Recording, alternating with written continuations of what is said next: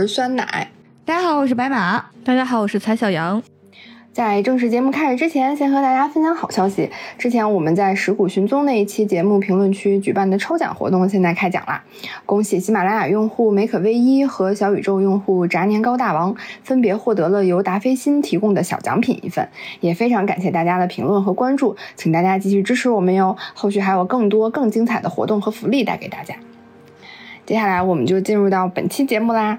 嗯，这是我们仙境之桥的新一期节目。嗯，我们今天想跟大家分享的呢是一个纪录片，我们好像也挺久没有讲纪录片了。嗯，然后这部纪录片也是一个呃，就是我们自己国产的一部纪录片，而且我觉得是还是一个挺有意思，然后也挺特别的一部纪录片。纪录片的名字呢叫《但是还有书籍》，就是这个纪录片的名字也很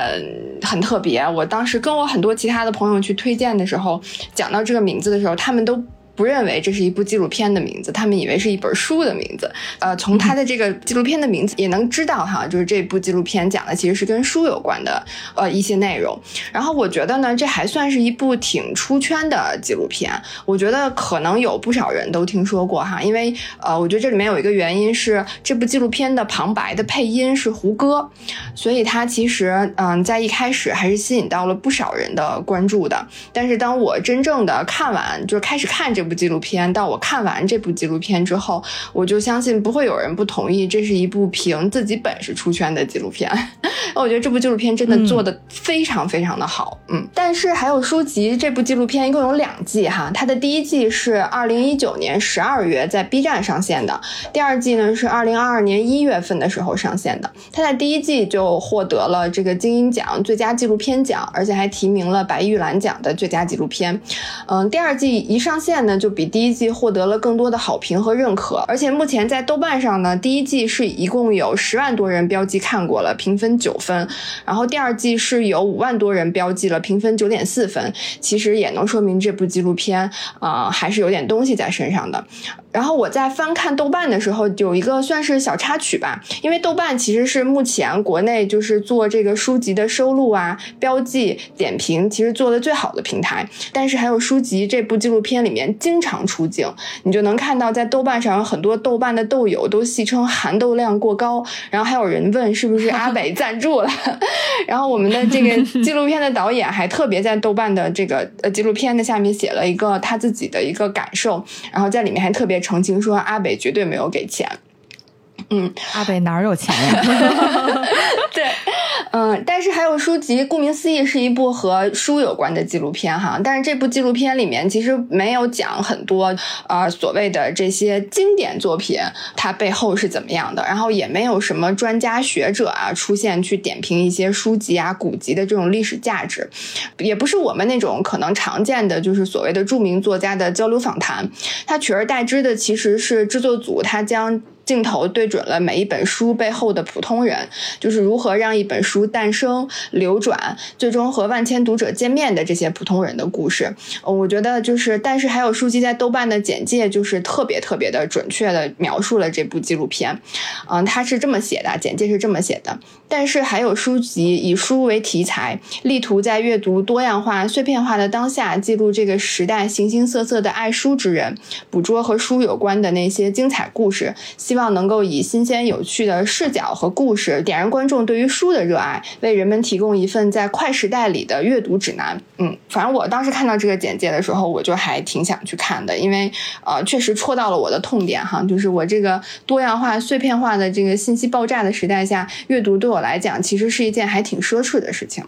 但书籍背后的这些普通人都是谁呢？其实就包括了像图书的编辑。像图书的译者，然后设计师、作家、藏书人，还有卖书人，就他们是非常非常就是鲜活的，然后也许就生活在我们身边的这些普通人。但是我会从他们普通人的这些故事里面，从这部纪录片里面，让我看到了就是坚守理想主义的动人，还有就是有那种纯粹的热爱和勇敢的专注。然后在看到就是热泪盈眶的时候，我也能够从中获得一些安慰和力量。就是我真。的不太夸张的说，基本上我每一集都会看到鼻酸，就是眼眶湿润的那一种。然后我就会觉得，嗯，自己能够通过屏幕了解到这些普通人的存在，然后他们做的这一切都是在让这个世界变好一点，甚至是能让我感受到这个世界在变好一点，我就觉得自己特别的幸运。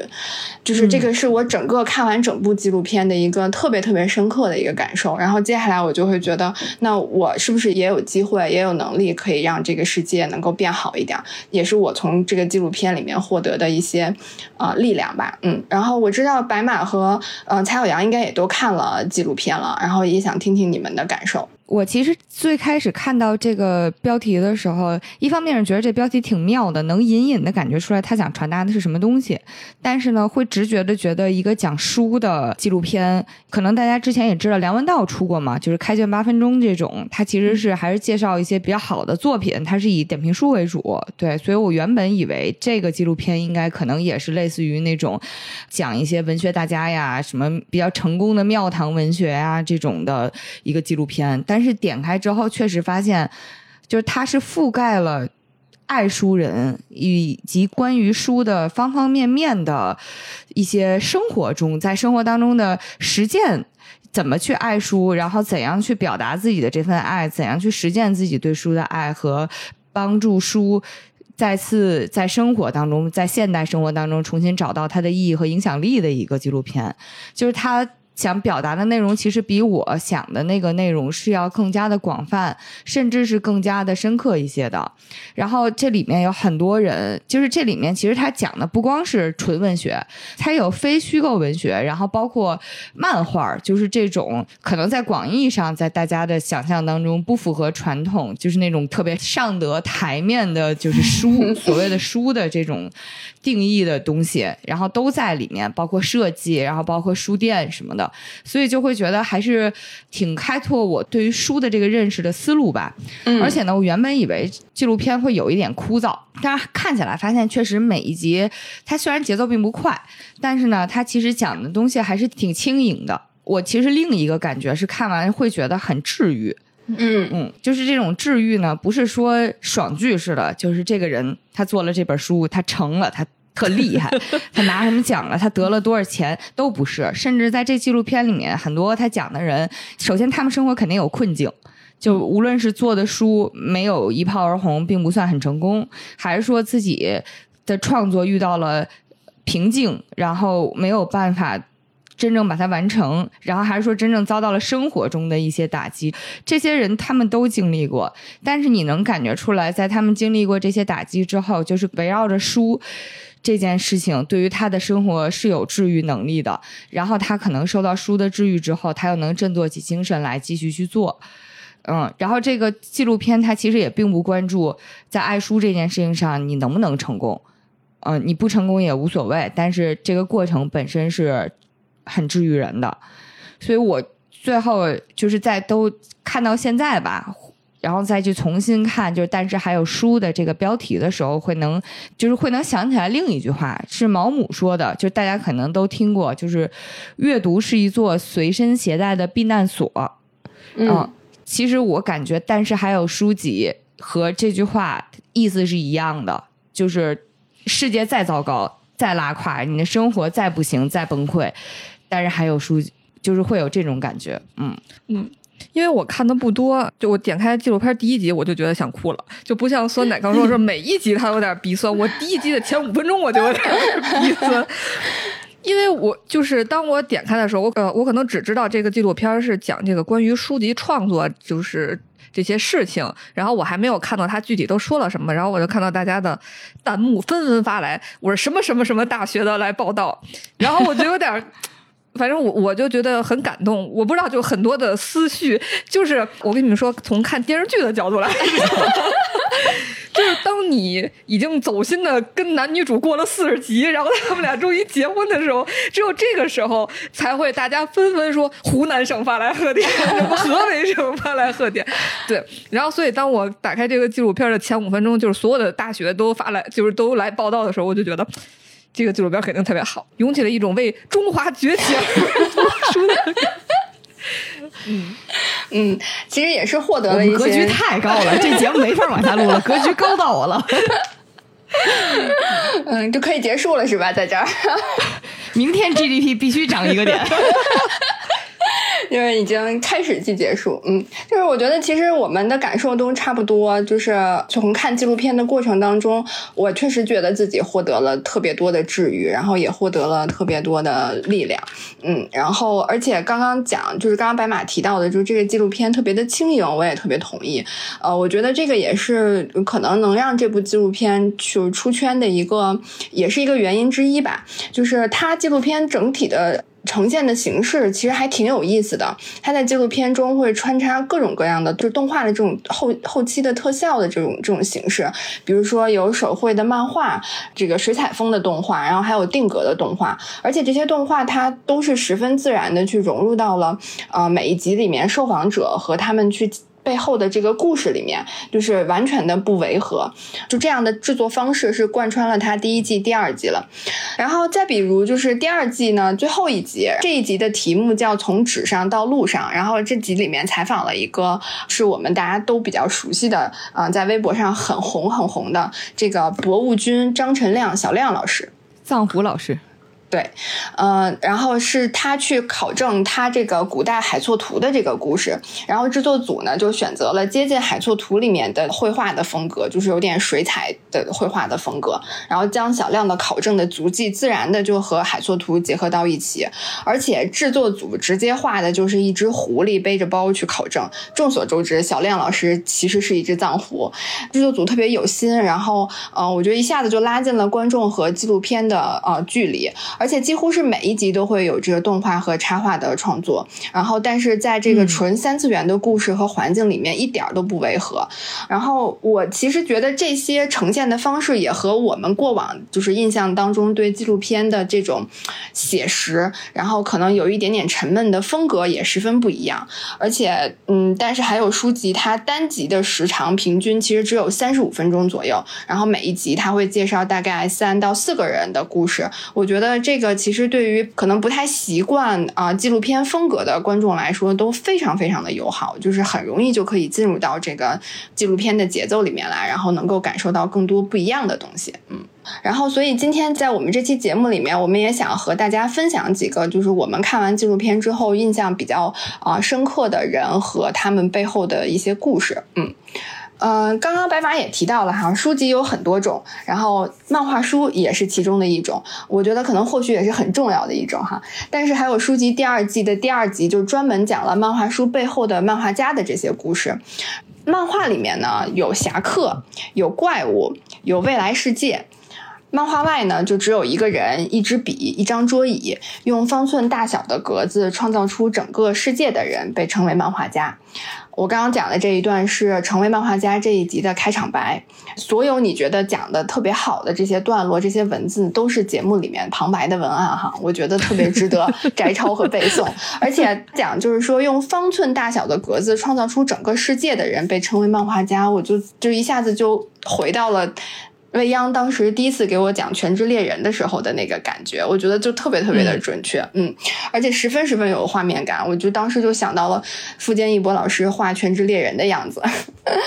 虽然可能我们没有什么机会能够在节目里面看到富坚义博老师出现哈，但是我也算是第一次吧，通过但是还有书籍这个节目看到了中国漫画家的样子。然后在这一集里面，其实就介绍到了《标人》的作者许仙哲。我觉得标人肯定我们的听众都很熟悉哈，我们节目也很早之前就讲过了，大家可以翻翻前面的节目再听一遍哈。我们在这先打个广告。然后就是许仙哲，我觉得就是和我们面临的一个同样的压力，就是他要不断更，因为他是网络连载的漫画嘛，所以其实从这一集开始的时候，基本上节目组拍到的大量的素材啊，就是许仙哲一个人坐在那里就一直画，然后。从早画到晚，从太阳升起来画到天黑，嗯，然后画到就是头发都都爆炸开了，嗯，就是他的那个是像一个爆炸头的一个那么一个发型，但是他自己本身的发质有点细软，反正就是感觉很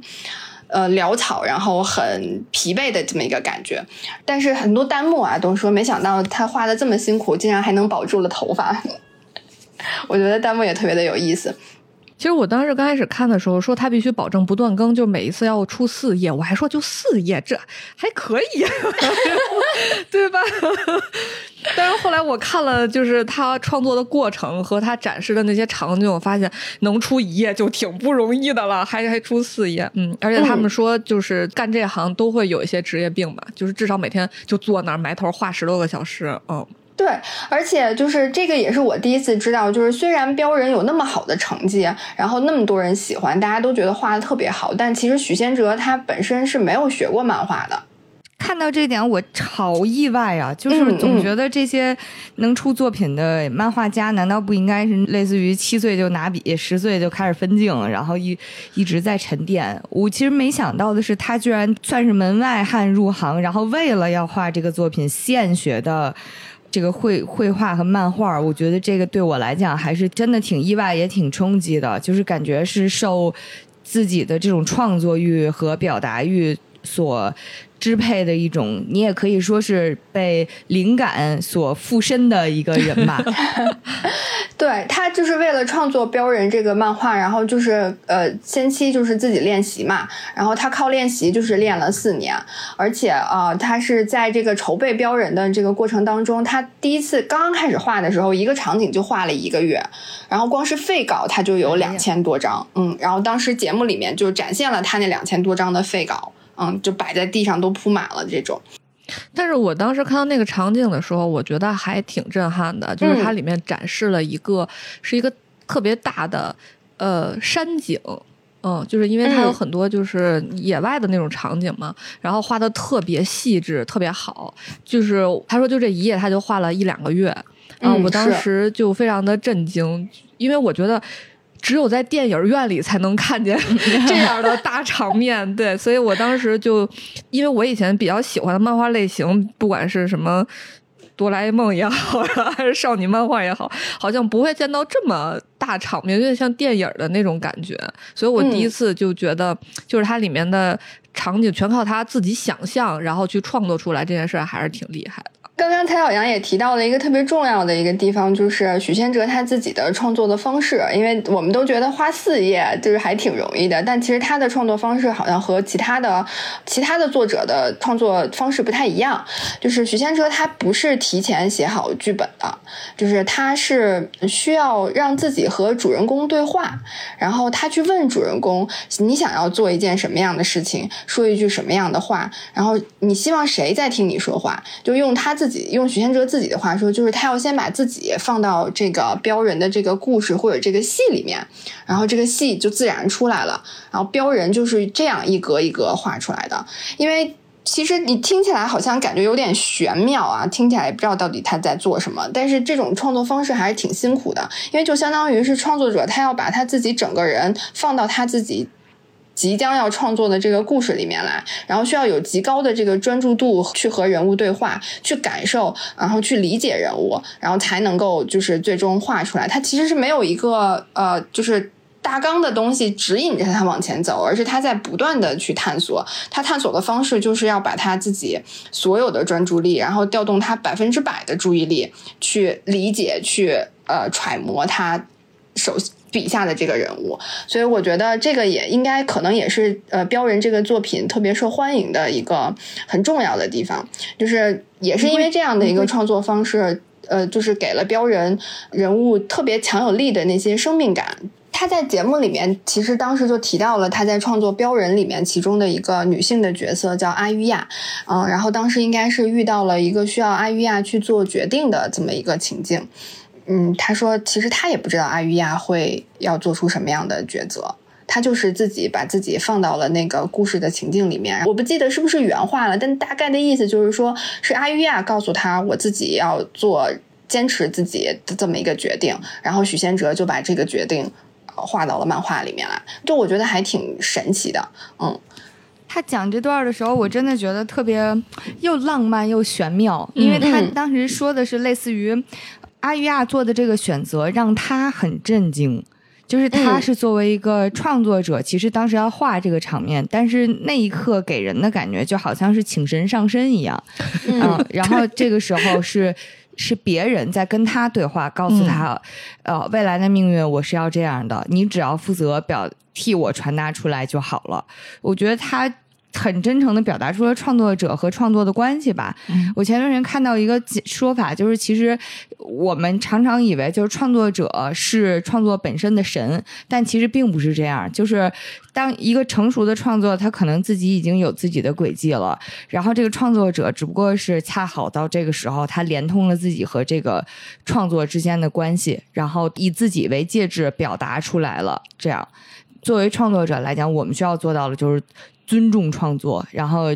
就是真正能完成，忠实于自己的感受，然后忠实于这个创作它应该有的走向，把它表达出来。嗯，我觉得这样其实才是很尊重每个角色吧，而不是写出来才不会有那种工具人的出现，而是把它当做一个真人。嗯，对，我曾经也听到过，就是我有一个在写小说的一个朋友，就提到过类似的感受。当然，他的创作方式跟许仙哲不太一样，他是会提前写好大纲啊，然后写好人物小传啊什么的。但是等到他不断的再去充实整个小说的故事的发展的时候，他就觉得人物和故事的发展不受他控制了，就是不再像是他自己之前写的人物小传或者故事大纲那样，就是他觉得人物自己有了呃生命力，他们自己在做出他们自己的选择。而他只是用笔把他们的选择记录和呈现出来。就我当时看到许仙哲讲这一段话的时候，我就想起了我这个朋友，然后我就觉得创作也是一件还挺神奇的事情的。嗯，对。然后就是我不知道这个算不算冷知识啊？因为我在看这个纪录片的时候，然后当时还看到了就是拍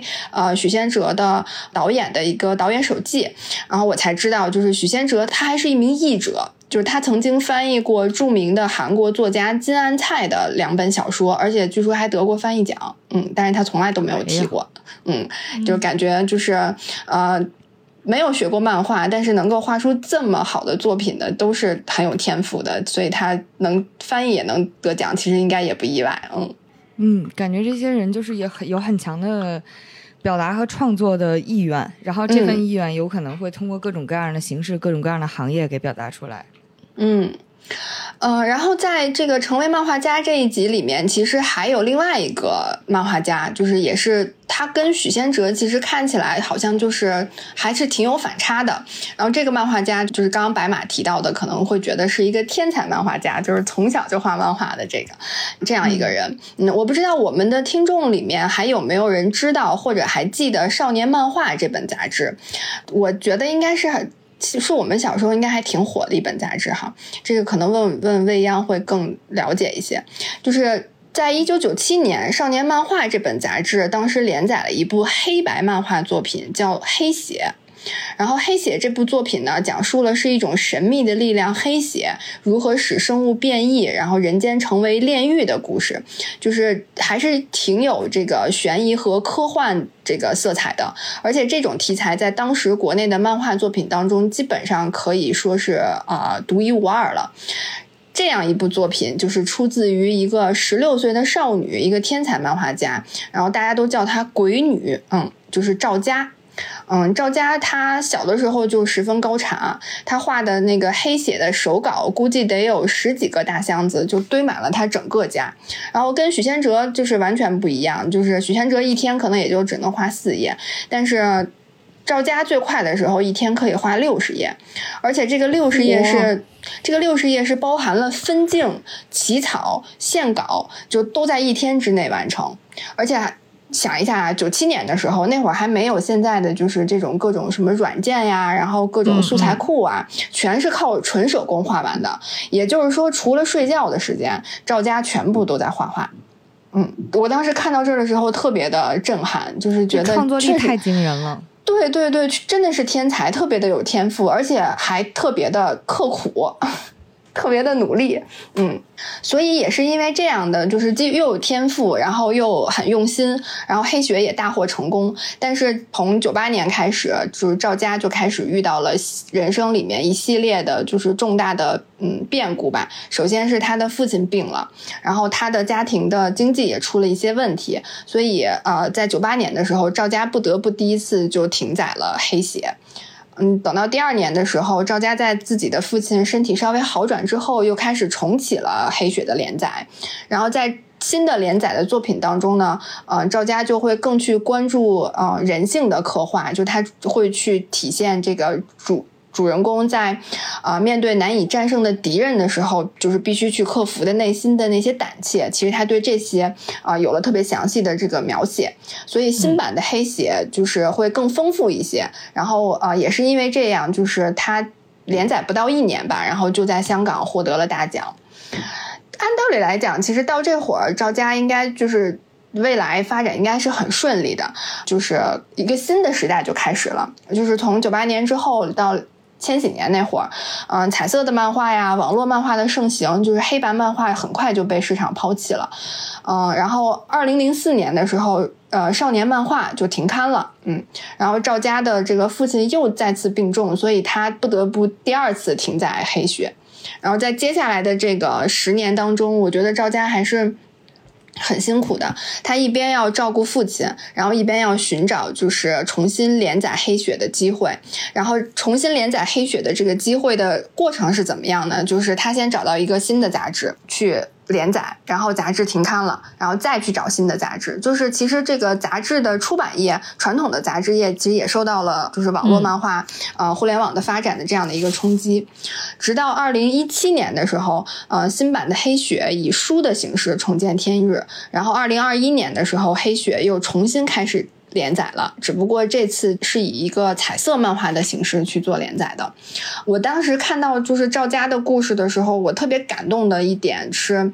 嗯，从一九九七年到二零二一年，就是赵佳一直在画的，然后一直在坚持的，就只有一部作品，就是《黑雪》。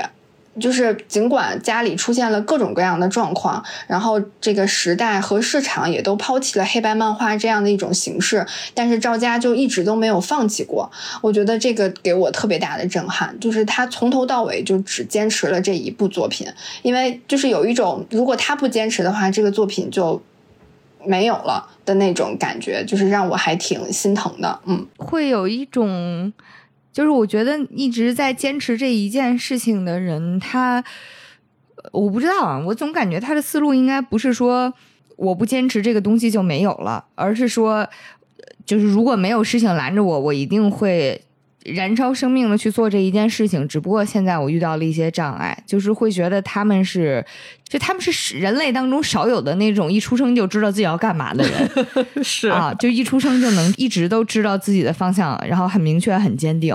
了不起。而且就是在那个整个节目里面，赵佳也会经常提起他的父亲嘛。嗯，赵佳说他他的父亲有一句口头禅，叫啊，是我闺女是个天才。我觉得他也确实真的是个天才，但是赵佳其实对这个话，就是这个定位，他也有一个他自己十分冷静的一个认知啊。我听到他说这句话的时候，我也很震撼。就是他跟节目组说，他说这个世界上是有所谓的天才，他擅长的东西正好在这个时代可以叫做这种人才是所谓的天才。如果不是天才的话，那就该怎么画就怎么画。对我觉得他在。经历了这么多的变故，然后也经历了很多的起起伏伏，嗯，到最后他依然没有放弃，而且他有一个十分十分平稳的一个心态，而且他也去愿意去接受面对这个现实。所以其实赵佳他也确实像他自己说的那样，他确实做到了，他就是该怎么画就怎么画。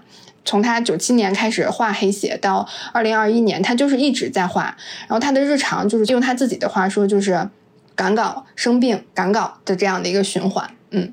然后我看到这个嗯故事的时候，还是挺我觉得挺动人的。就是一个创作者，他对于自己的呃想要表达的、想要创作的那种坚持和那种信念感，还是很感人的。嗯，而且我在就是节目当中，他当时给了那个二零一七年出版的《黑雪》的书的封面上有那样一句话，是这么写的：呃，即使命运弄人。义义无反顾，我觉得这个可能说的是黑雪他自己本身的呃故事，嗯，其实也是赵家想和自己说的，嗯，也是赵家自己这么做的，嗯，我看到这儿的时候还挺，就是挺想去看一看黑雪这部漫画的，嗯，这个创作者他真的自己还挺有自己的气质的，就是因为我我当时也是看完他说那句话，他说该怎么画怎么画的时候，会觉得这人活的是真通透。尤其是咱们这个时代，然后当然也有可能跟我行业有关系啊。毕竟像咱们这种打工的、搬砖的，就是每天盯着的事情其实是各种的转化、各种的产出、各种的结果。就是你很难说这个东西你看不到结果，然后硬往这个方向努。嗯、但是其实创作本身它不是一个结果导向的事情，它是非常过程导向的事情。就是今天我必须要把这个部分给画出来，嗯然后尤其是像赵家这样，他应该已经明确的感知到，就是之前那个时代他已经过去了，嗯而且对他来讲更艰难的事情是，他是曾经享受过的上一个时代红利的人，就是他是那一个纸媒昌盛时代的。然后取得了成功，然后取得了非常耀眼的成就，然后也被大家称为什么鬼才啊、拿奖啊之类的，就是会有这样的很好的成绩。然后当他在被迫停下来，然后再起航，再去延续创作的时候，发现属于他自己那个时代过去了，他心态没崩，我觉得特别棒。反正搁我，我肯定就崩了。嗯 就是他能保持这么一个该怎么画还怎么画，就是这样一个心境，就是会觉得是那种大浪淘沙之后，我想到的是《水浒》里面的那句话，当时说的是“钱塘江上潮信来，今日方知我是我”，是这种感觉。无论如何，我就在这儿，就是潮起潮落，我就在这儿，会有这种感觉。那可是一天能花六十页的人呢。嗯，除了就是我们刚刚讲了漫画家啊、创作者之外，其实图书编辑和出版人也是整个图书行业、图书产业里面十分关键的人物。然后用这个我们纪录片里面的话讲，就是他们是摆渡于作者和读者之间，编织着航行于浩瀚文海中的思想之舟。嗯，我印象比较深刻的一位图书编辑，就是我们刚刚提到的那个豆瓣秃顶会的会长朱越老师哈，他在这个。豆瓣的秃顶小组里面带领了两万零四百八十九名秃探，嗯，而且他在豆瓣上是被三万五千三百五十三人关注，就确实是豆瓣上的意见领袖了，嗯，刚刚提到我们有提到朱越老师是一个天马行空的小说家哈，除了这个小说家的呃身份之外呢，他现在也是后浪出版公司文学部的主编，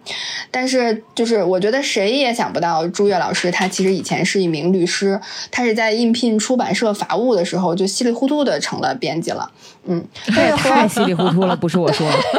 呃，就是对自己的职业好像有点过于随意了。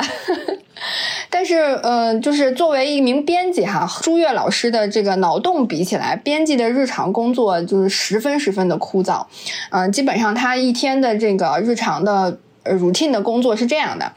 先上班嗯、呃，打卡，开电脑，然后看豆瓣。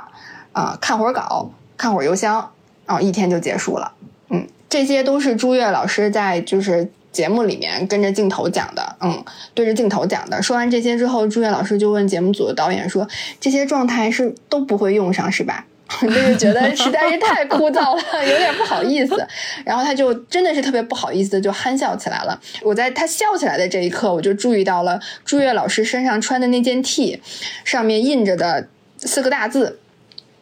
精神恍惚，我就是被朱越，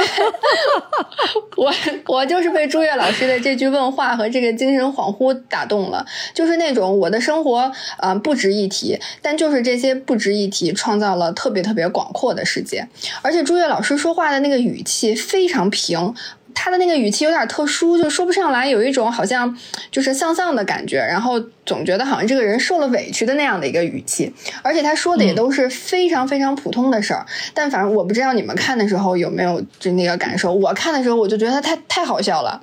然后他当时说他编了《往事与随想》这个系列，这个系列有三本书，然后体量特别大，然后总共加起来应该有一千八百多页。他因为作为编辑嘛，他看了两遍，然后编完之后，朱越老师就说：“我就换了眼镜了，用眼太多了，对吧？那个眼镜编完就不合适了。”然后我这个时候在看着他那个 T 上面写的那个精神恍惚的时候，就觉得非常好笑，就是他总是有一种在一本正经的搞幽默的那个感觉，嗯。我特别理解他，嗯，因为我有一次也是对一个资料对了二十多个 G 的资料之后，对了一个周末，然后我就感觉我看不清楚了。嗯，其实这个就是可能是嗯图书编辑的呃日常里面就是最常出现的，然后最重要的一个部分的工作了。嗯，但对于朱越来讲，虽然他稀里糊涂的成了编辑哈，但是在他的心里面，他认为写小说是当上帝，做编辑是当杂役。嗯，他觉得编辑对他来讲 就是赚钱养家糊口的这么一个工作。但是直到他看到了台湾作家袁哲生的一本短篇小说集《寂寞的游戏》，他那个时候才觉得好像自己作为编辑的工作有了一点。不一样的意义和价值。袁哲生是谁呢？袁哲生是台湾非常重要的一个作家，他是被张大春呃誉为撑起二十一世纪台湾小说江山的两位作家之一。然后另一位作家是黄国俊。嗯，袁哲生他其实就是擅长以呃孩童般纯真的双眼去捕捉人类的孤独、生存困境和潜藏在人们心底的沉郁情感。嗯，但袁哲生也算是英年早逝吧。他三十九岁的时候就因为抑郁症自杀身亡了。而看到《寂寞的游戏》这本书的时候，朱越老师也正好是三十九岁。朱越老师说，其实并不是袁哲生的这个作家的江湖地位对他最有吸引力，而是他觉得他今年三十九岁，这个作家三十九岁就去世了，对他来讲，这本书是他最吸引的地方。就是你这个理由也挺奇怪的。这个年纪的惺惺相惜的感觉，根本就是他自己的中年危机吧，跟文学毫不相关。对，所以就是借着这个这个契机呢，他就特别认真的看了《寂寞的游戏》这本书，就是看完了之后，他就非常震撼，他觉得写的非常非常好，而且不亚于任何西方的哪个大师的作品，这是他的原话哦，就能感觉到他真的是很喜欢很喜欢这部作品。他喜欢到什么程度呢？我后来就去翻了一下《寂寞的游戏》在豆瓣的这个页面，我就发现了朱越老师在。《寂寞游戏》这本书下面留了足足七条的读书笔记，七条。然后也是因为太喜欢这本书了，而且袁哲生刚刚我们讲到他的这个作家的江湖地位还是很重要的，但是其实大陆都没有什么人知道，所以朱越老师就觉得这样的好作品应该被更多的人去看到。嗯，他就开始和他的营销同事跟一百多个人去推荐这本书，但是因为。没有名气嘛，所以大家就都不愿意要，甚至朱越老师自己的铁哥们儿都不愿意推这本书。朱越说他当时特别特别生气，他就把自己的铁哥们儿给拉黑了。嗯，可能就是因为是铁哥们儿，所以说话特别直，说啊我们可不做这。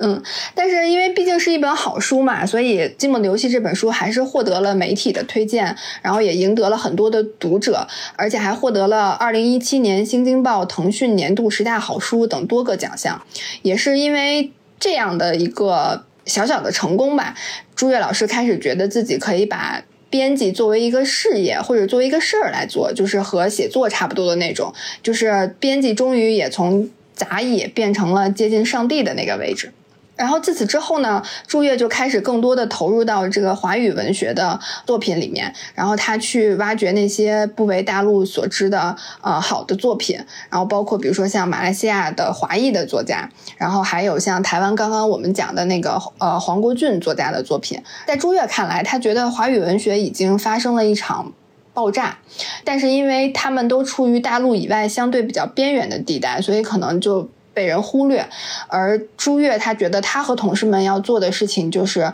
去通过出版和推广这些作品，然后能够让华语文学的这个覆盖面能波及更广，来获得更多的读者。我觉得这个也是他从出版《寂寞游戏》的这本书里面，嗯，可能找到了他对于就是编辑对于他来讲，嗯，这样的一份职业的一个意义和价值的所在。我看到这儿的时候还是挺感动的。嗯，我在看这个的时候会。不自禁的想起来，之前我们讲《料理鼠王》的时候，其实，在节目里也也聊过好多次了。就是最后那个美食评论家，他说，评论家真正需要冒险的是发现和呵护新生事物。这个世界对新天才、新创意太过刻薄，这些后起之秀需要朋友。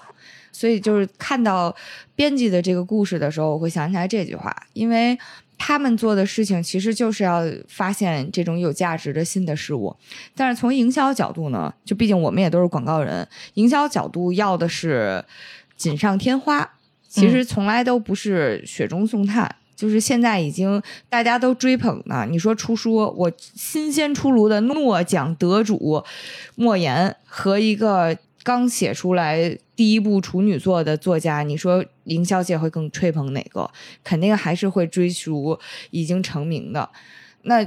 真正能够做出来冒险，然后给新事物机会、新作家机会、新创作者机会的人，其实是在这个世界上面，他们的价值是非常珍贵的。所以像。朱越他说自己做的是杂役，但其实他在某种意义上来讲，他就是新的创作者的上帝啊。就是，嗯，这也是如果他真正能识别那些有才华的创作者，他就是他们的伯乐。我觉得这一点其实还是非常非常有价值的。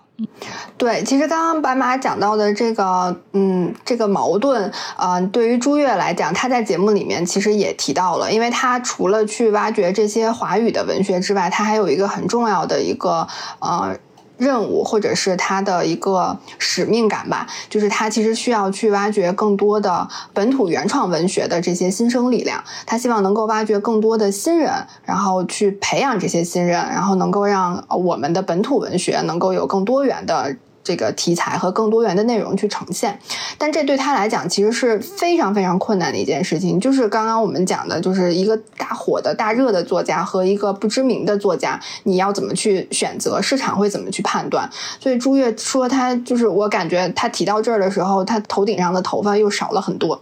他说他 他说他做过一个梦，他在梦里就梦见他们这个出版公司的高管来去和他 review 他的 KPI，就发现你这书。这个数据特别差，然后就是不停的在跟他就挑战他。他在梦里面的时候就觉得哇，那自己就不能再做这种纯文学了。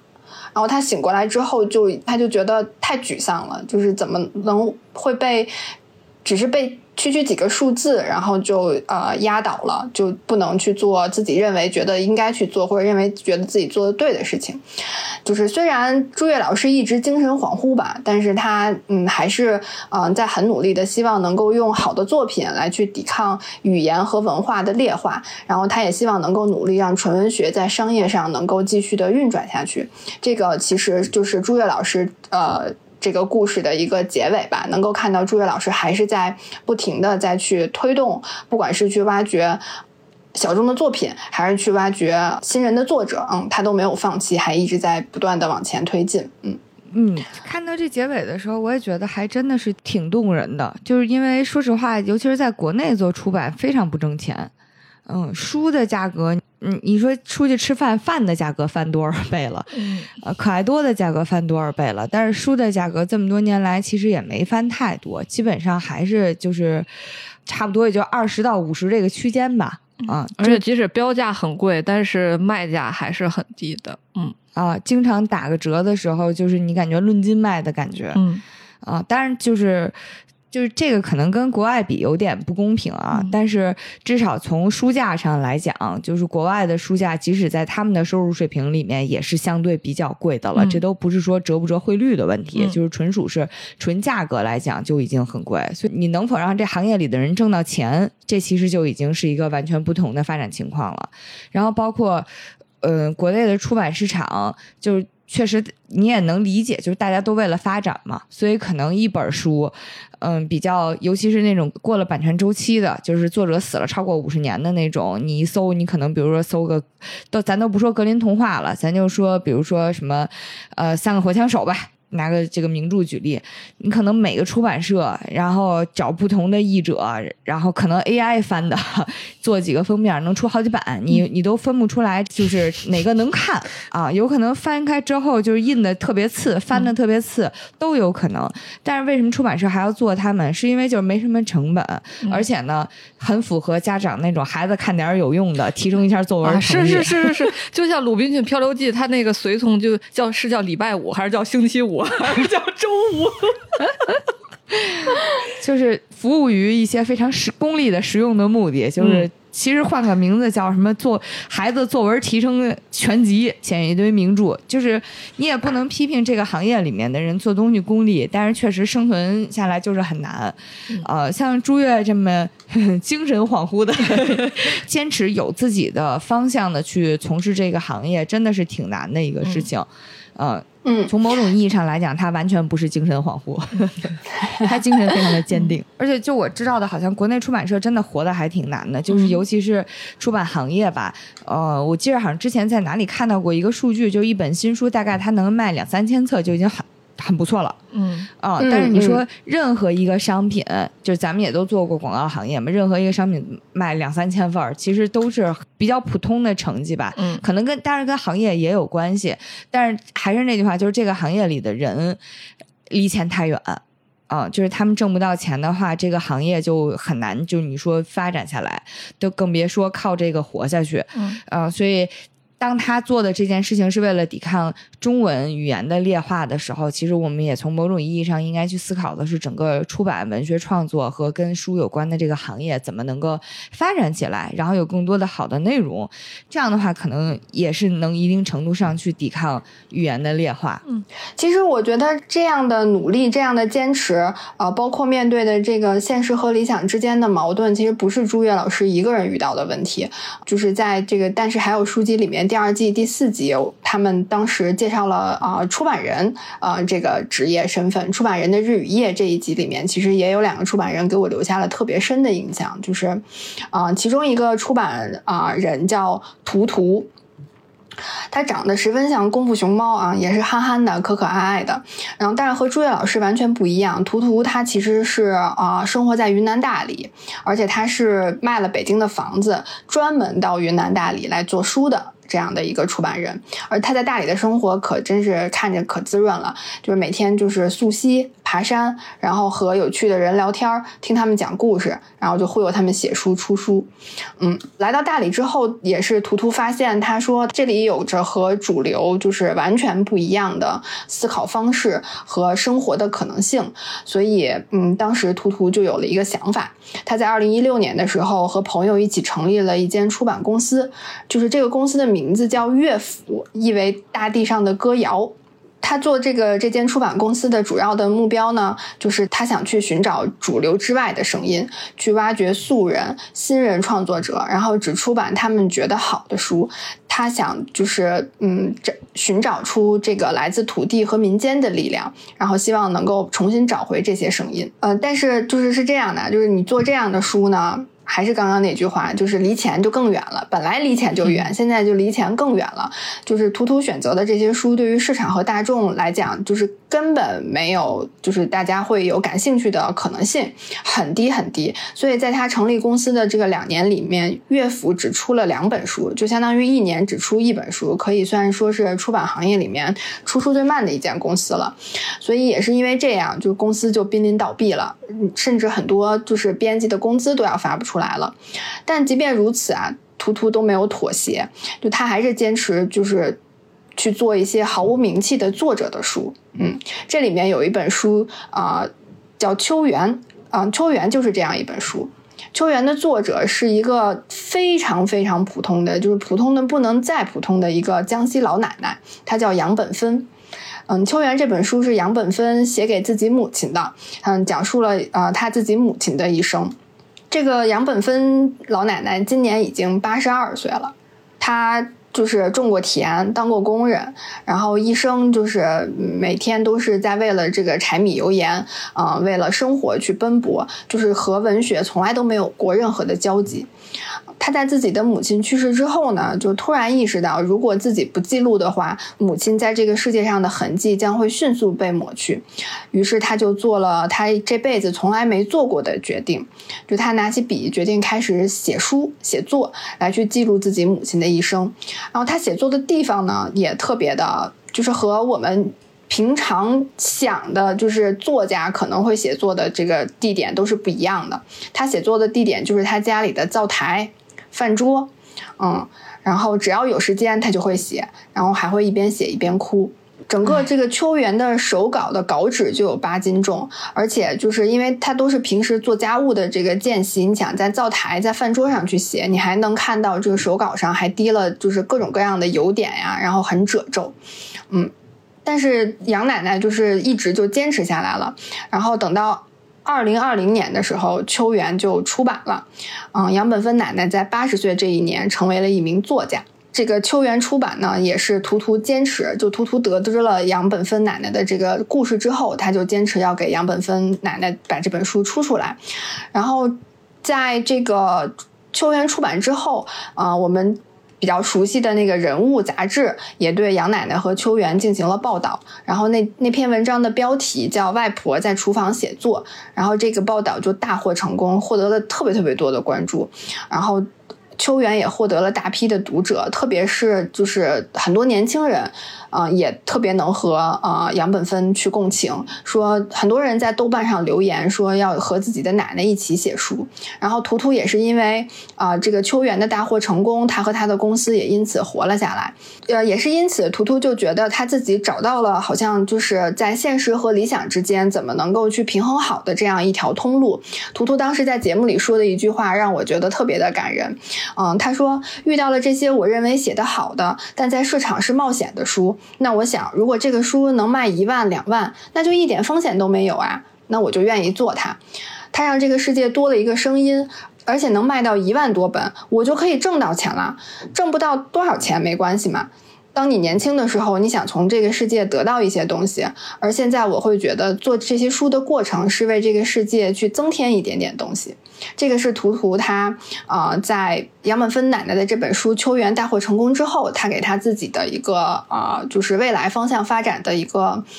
总结，或者是一个嗯，一个类似小的宣言吧。就是图图说：“我不会因为现实的这样的残酷而放弃掉去挖掘这些。”素人的作者，嗯，我未来还会继续去啊做相同的事情，嗯，可能不会有很大的成功，或者可能要两三年、三四年才能成功一本书，但是他都一样不会去放弃。现在乐府呢，在图图的手上，乐府已经签了二十多个嗯素人的作者，然后也就相当于会有二十多本书，就是会即将去发行，即将去出版。他们这个行业真的挺神奇的，就是有特别浓郁的理想主义的色彩。嗯嗯，哎，先说这个好消息啊，就是从豆瓣数据来看，现在秋园是豆瓣图书二五零里面排到了第六十二位，并且已经有七万九千多人评价过。考虑到可能有一半人没来点评，那我认为应该至少卖了十多万册吧。嗯嗯，所以就是这是一个理想主义。嗯，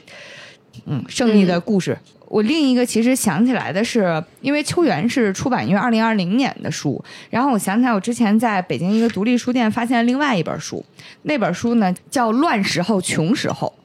然后那个书呢也挺妙的，作者叫江淑梅，就是一听这个名字其实也挺有年代感的。这个作者呢一九三七年出生，嗯，然后也是一个。就是也是六七十岁的时候开始写书，他写书的起点呢，其实是因为他女儿，他女儿大概也是从事相关的行业，也是类似于作者呀、文学的行业。然后他女儿呢就觉得我我我妈想想干这个，他发现他妈特喜欢讲故事，然后讲的也挺好的啊，也就是他女儿不做播客，要不然就给他奶奶录播客了。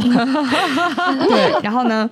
他女儿就让这个江淑梅，哎，你把你那些故事给写出来，你不会写的呢，哎，我就教你怎么写。你不你不会写，你就先写拼音，回头我给你校定，啊，然后就这样把这本书给出出来了。这本书呢，我也看了，嗯，就是确实是非常乡土，然后措辞非常的精炼。但是精炼且准确，就是没有那些复杂的词藻，但是你能知道他想表达的东西是非常清晰的。我觉得本身从写作的角度来讲，这已经是天赋的体现了。因为大部分人可能迷恋用大词儿，但是事儿说不清楚。江奶奶在表达清楚这件事情、精彩和清楚这件事情做得非常好。他那本书呢，其实讲的就是自己从小到大，你因为你想他出生在一九三七年，然后活到现在，基本上经历了中国最现代最艰难的那一段岁月了。然后他讲每一篇故事都很短，然后都很简单，但是又很有力量。这本书出来之后也拿了很多的成绩，包括什么二零一三年度好书之类的。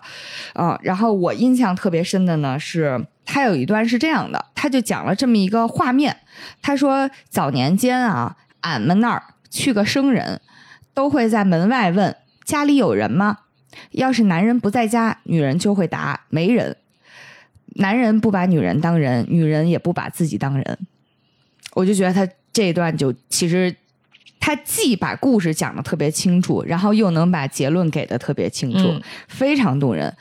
然后他书里面其实讲了非常多，就是既从什么抗日战争啊，然后再到后面解放战争啊那种乡村的情况，他没有什么特别多的复杂的政治背景啊，或者是怎么样，但是他就能很清楚的把当时。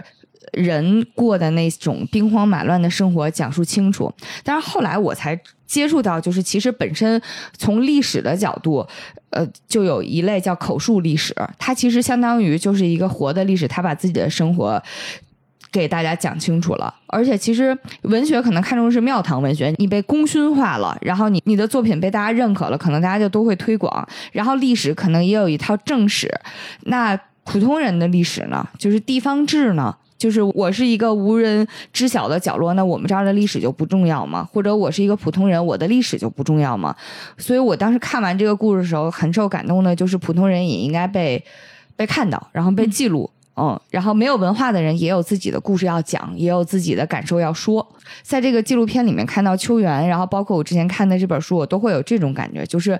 文学再度兴盛，其实不光是所谓的什么纯文学，然后或者是很有文化人的文学，他们也是这种普通人的文学，然后也是值得被推广出去的。但是其实。这种野生的自然里面生长出来的、口口相传的，每个人看见、你看到、你见证、你记录这种方式存留下来的东西，它也是一份历史。它是在对正史的监督，甚至是对正史的对抗。或者，我觉得正史其实像你说的那种官方的，它很难去关注到一个村儿、一个庄、对一个老百姓是怎么生活的。其实历史只记录那些成功人的事迹，嗯。但是我觉得像这种。说是非虚构文学也好，记录的都是当时，比如说我们现在身边的人，比如说身边的女性呀，或者是孩子呀，是怎么成长、怎么生活起来的。嗯，我觉得甚至有时候这种会比歌功颂德的正史。嗯，让人感觉有温度。对，嗯，还有另外一个出版人也给我印象就是特别深刻，但他跟图图就完全不一样了，就是 有一点苦大仇深的那个感觉。嗯，这个出版人叫杨全强，嗯，业界尊称杨师傅。然后，而且在节目里面，就是还有一个呃老师说杨师傅是出版界的吴彦祖。然后杨师傅也特别大方的，就是特别坦坦然的就接受了这样的一个称呼哈。杨师傅说，那个他甚至自己还说，因为自己长得太帅了，他毕业的时候面试国安部被拒绝了，因为不符合长相普通的要求。我看到这儿的时候，心里就在想，杨师傅可不兴这么开玩笑，就是因为我也是。我当时看到这儿的时候，因为我是跟毛师傅一起看的，我一边看一边吐槽，我说这也太，就是就是不。至于吧？你们中年男性这么，就是就是对于自己是不是有误会？因为在节目里面，就是现在的那个杨师傅看着就是一个十分普通的，就是知识分子的模样。就是他戴着一副眼镜，然后那天采访的时候还穿着一身灰不溜秋的衣服，就平平无奇。然后弹幕里也是在说，就是也非常挑衅啊，在说你要是不放年轻的照片的时候，那可没人信。结果下一秒，制作组就放出了好几张杨师傅年轻的时候的照片，弹幕就狂刷打脸，就以为是吹牛，没想到真的这么帅。就是我不知道那个白马和毛师傅看到照片的时候是什么，是什么失语了，就是真的是对着屏幕就是瞳孔地震，失语了。对，因为有一张照片是杨师傅歪着头弹着吉他，就真的特别帅，就巨阳光，也确实是有一点吴彦祖的那个样子。然后还有这个这个一张抽烟的照片也挺帅的。然后弹幕就疯狂的刷，就是一堆道歉说对不起的，就是占满全屏。嗯。然后看到这儿的时候，看到他的照片的时候，就就感觉杨师傅身上可能是有点什么东西。而且也能感觉到，就从照片上能看出来，杨师傅应该还是挺喜欢音乐的。他上学的时候也确实是一个，呃，摇滚青年，嗯，所以就是在步入这个出版业、步入职场之后，杨师傅他自己做的第一本书就是鲍勃迪伦的自传。而且他做这个自传的时候，也确实能感受到杨师傅的一个，呃，他的魄力和他的一个判断力吧。嗯，当时就是那个他们就相当于鲍勃迪伦的呃书，其实是相当于是进口书嘛。然后他们再去争取这个出版的这个版权的时候，是需要有点类似就是拍卖竞价的那个感觉，就是看可能是看谁出的钱高一点。嗯，基本上那会儿就是杨师傅刚上班的那会儿，应该是出一本呃，就是进口的书，可能一到两千美元差不多这个版权的费用。但当时在就是争取这个鲍勃迪伦的自传的时候，杨师傅特别有魄力，当时就拍了六千美元在桌上，一下子就把这个出版权就拿到了，而且，嗯，而且当时。杨师傅还做了一个决定哈，呃，鲍勃迪伦的自传就是他的英文的这个名字直译过来其实是编年史，但是刚刚上班嘛，那会儿年轻气盛，杨师傅又觉得这名字不好卖，然后根本就大家也不知道在说什么，所以他当时就用了呃鲍勃迪伦的一首歌的名字，像一块滚石，嗯，用这个这首歌的名字作为了自传，然后果不其然，这个呃鲍勃迪伦的自传就成为了当年的畅销书，就能看到，嗯，杨师傅是很，嗯，喜欢音乐。然后也很有魄力，然后也很有决断力的一个人。但是很多年之后，杨师傅就再版了鲍勃迪伦的自传哈，但是他就用回了原来的这这个名字编年史，因为他在出版业就是待了这么久之后，他可能就是突然就是意识到，觉得就其实是不应该随便修改这个作者他对于书的这个名字的。但是也是因为这这样一个关系吧，就是编年史的这么一个名字的关系啊，这个再版的这本书其实才只卖了几千。千本，嗯，还是能看到之前的决策还是很有用的。对，嗯，而且在这个当时，他为什么就是呃汇了六千美元，然后一定要争取这个鲍勃迪伦的自传的出版权的时候，他其实想到了一个事情，他觉得，因为他特别喜欢呃音乐嘛，他肯定很了解，然后他觉得鲍勃迪伦的这些歌词其实是很有文学性的，然后他当时觉得就是，嗯，可能过几年，嗯，鲍勃迪伦还是。有可能获诺贝尔奖的，但是在他用编年史这个名字再版了鲍勃迪伦的自传之后，没过几年，鲍勃迪伦真的就获得了诺贝尔奖，所以编年史这本书就又再次售罄了。所以还是能感觉到杨师傅，嗯，是有点东西在身上的，还是挺有本领的。嗯嗯，除了音乐呢，呃，杨师傅和呃图图一样。就是他喜欢的也都是那些市场上定义的冷门的那些图书，或者是冷门的领域，比如说什么西方学术啊，然后外国文学呀这些，就是大家市场上看到的觉得就是没有什么用的这些书，嗯，但是。我们刚刚已经讲了，就是现实和理想之间的这样的一个矛盾嘛，所以其实，在过去杨师傅从业的这二十多年里面来，杨师傅不断的在去啊，就是去成立这种出版小众图书的这样的一个出版的品牌，嗯，然后不断的啊成立，不断的去引进这些小众的书，然后也在不断的失败。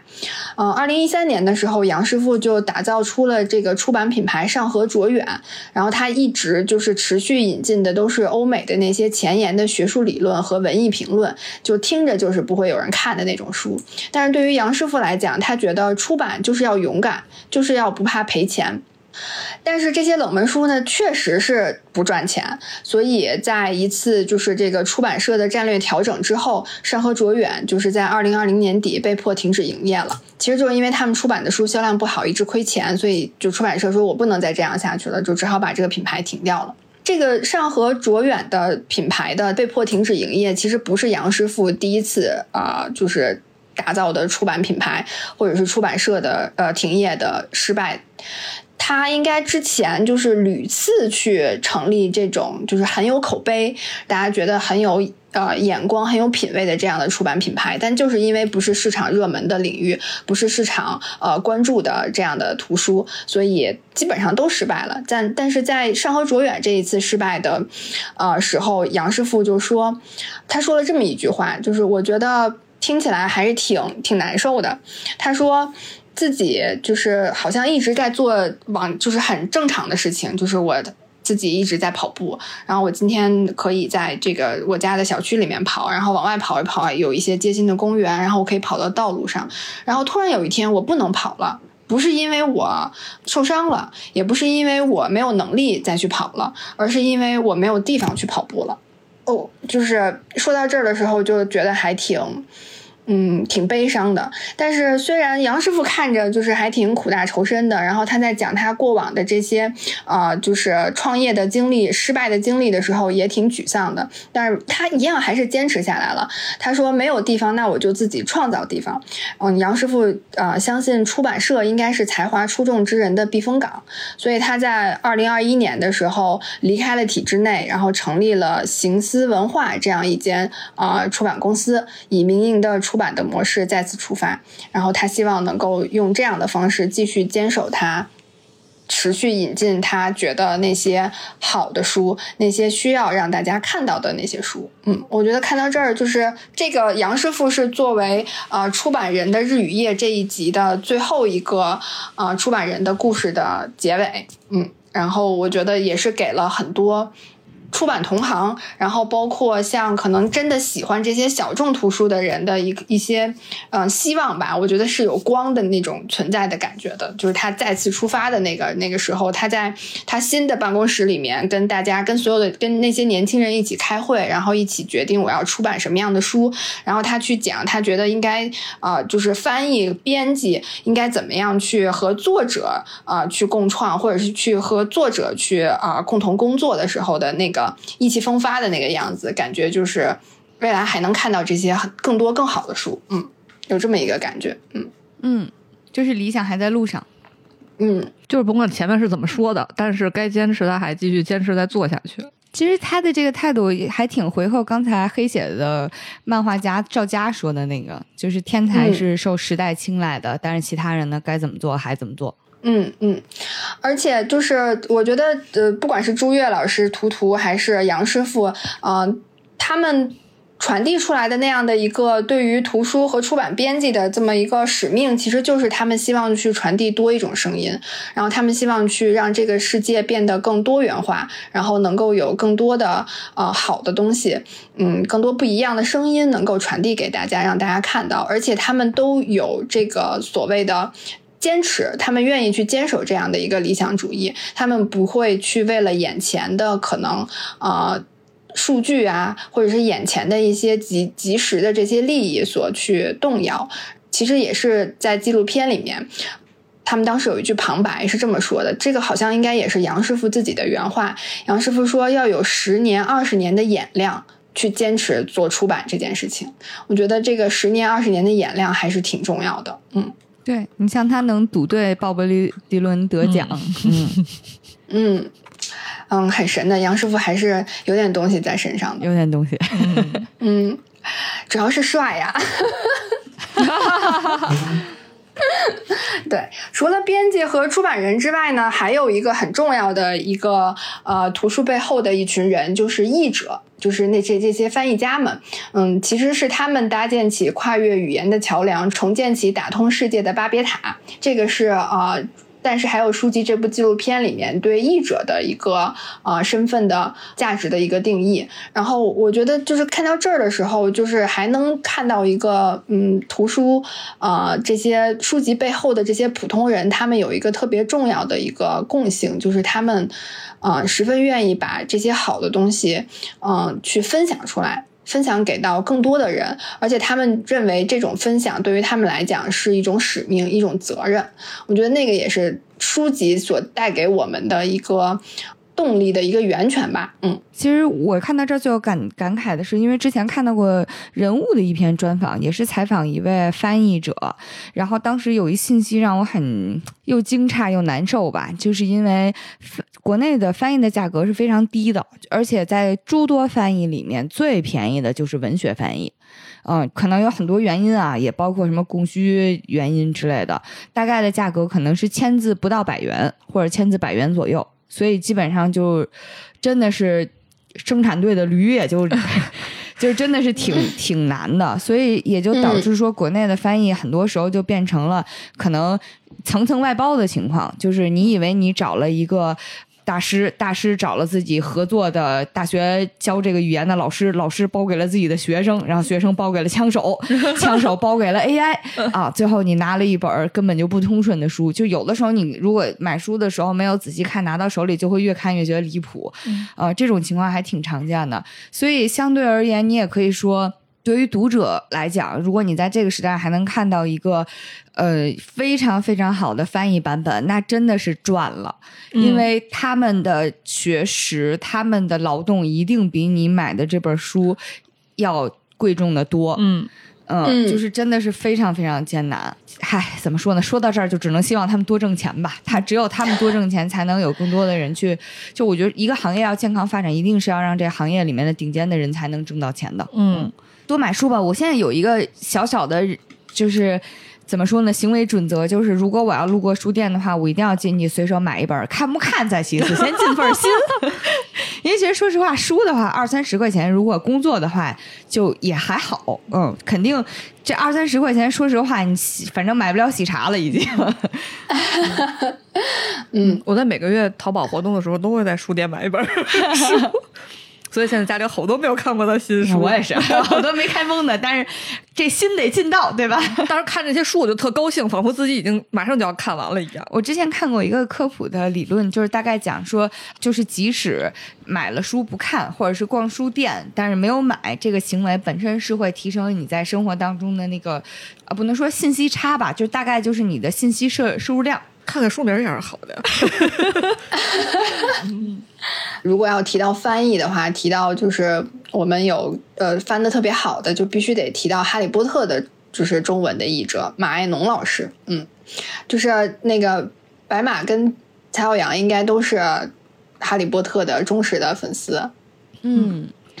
你们在小时候在看书的时候，肯定会觉得，就是我小时候也看过几本《哈利波特》的书，就觉得，呃，小时候没什么感觉啊。长大了有有有一个偶尔的机会，就是去看到了那个《哈利波特》的一个英文的原著，然后当时就看原著的时候想说，我这中文当时是怎么翻出来的？也翻的太好了吧？嗯，对我也是在学英语的时候试图看过一下原著，然后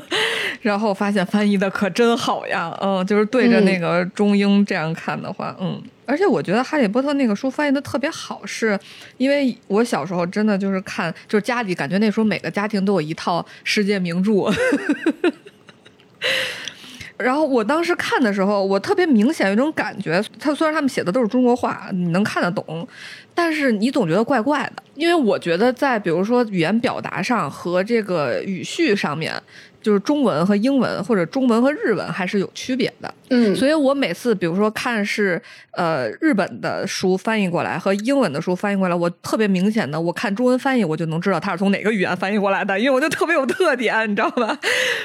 就是说的那个话就是那样，你就会觉得好像是顺，但是又有点别扭。但是《哈利波特》那个翻译，我觉得他最厉害的是，我看之后，我觉得他就像是用中文写完的一样，嗯，就是你完全不会有这种特别别扭的感觉，就是每一个都很顺，嗯。很丝滑，而且嗯主要是，呃，罗琳本身自己是一个特别诙谐的作家，嗯，呃，然后呢，所以它里面有很多梗，你知道吧？就是最难翻的就是段子，就是梗，还有谐音梗。你说这事儿怎么弄？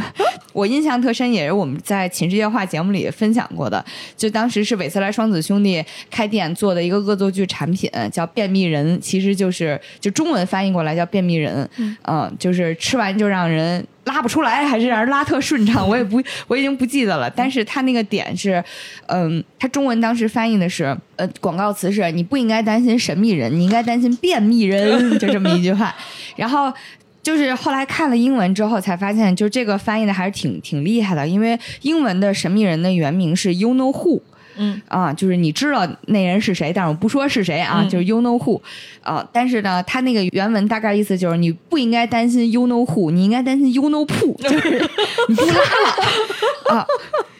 就是这个梗能翻译出来，我觉得当时就觉得啊，马爱农老师了不起，嗯，嗯嗯，那你们知道马老师是哪个学院的吗？这得是拉文克劳的，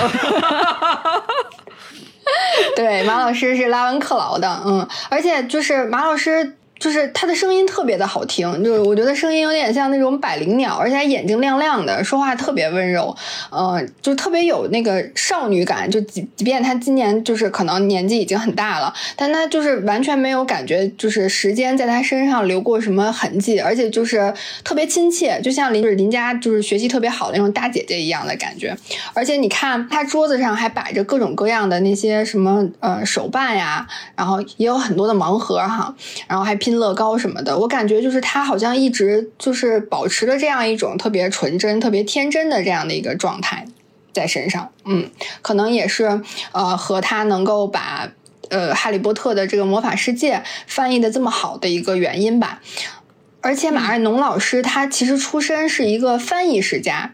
他翻译的第一本书啊是在他。可能是初中或者是高一高二的某一个暑假，他翻译的第一本书叫《绿山墙上的安妮》，那也是一本儿童呃童话。我也看过，我也看过。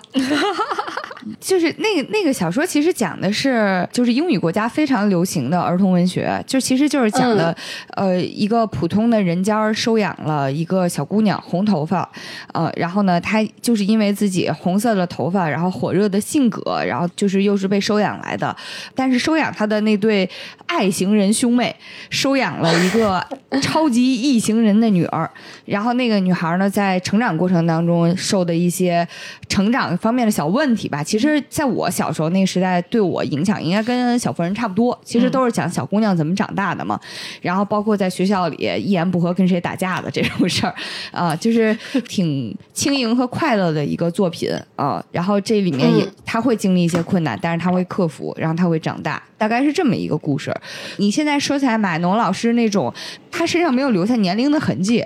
就是他的气质上没有留下来年龄的痕迹。其实结合他。喜欢翻译的作品，然后包括他从业以来一直在做的儿童文学这件事情，我觉得其实还是挺能说明问题的。嗯嗯嗯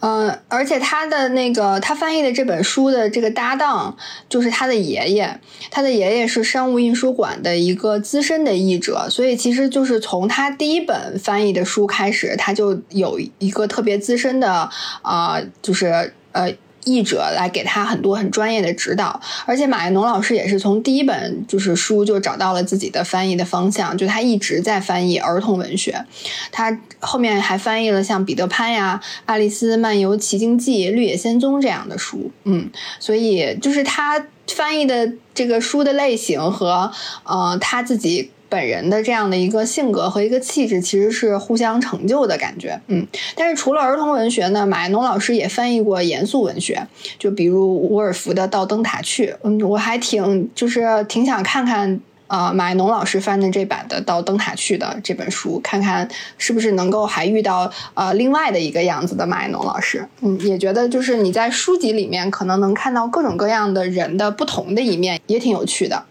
讲了这个书籍背后这么多的普通人哈，当然，其实对于我们来讲，我们可能最就是最开始最容易关注到的还是书的这个作者。所以在但是还有书籍第二季当中呢，就有两集将镜头对准了写作者。然后关于写作者的定义呢？